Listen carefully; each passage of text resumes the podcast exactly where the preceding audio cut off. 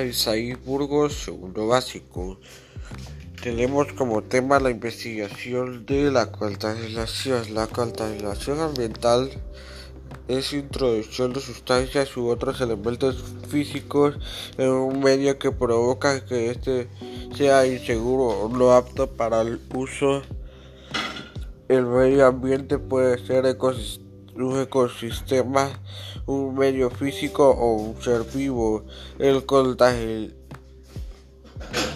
el contaminante puede ser una sustancia química o energía como sonido, calor, luz o radioactividad.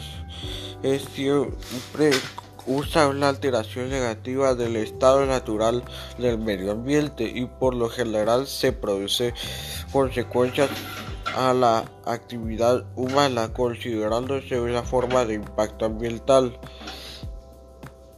La contaminación puede clasificarse según el tipo de fuente donde proviene o forma que contaminante que este de contaminación contamina existe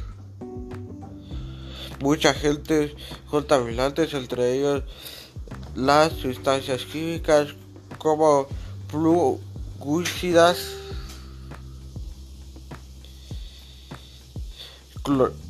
ciaruno hierbas u otros residuos urbanos, petróleo o las radiaciones o los altos como todos estos pueden producir enfermedades, daños en los ecosistemas o en el medio ambiente. Además, existen muchos contaminantes gaseosos que pueden que juegan un papel importante en diferentes fenómenos atmosféricos como la generación de lluvia ácida o debilitación de la capa de ozono o cambio climático. Hay muchas formas de combatir la contaminación, así muchas legislaciones internacionales que regulan las emisiones contaminantes de los países que adhieren a estas políticas.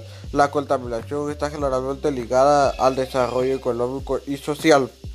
Actualmente la organización internacionales como la ONU se ubican el desarrollo sostenible como una de las formas de proteger al medio ambiente para las actuales futuras generaciones.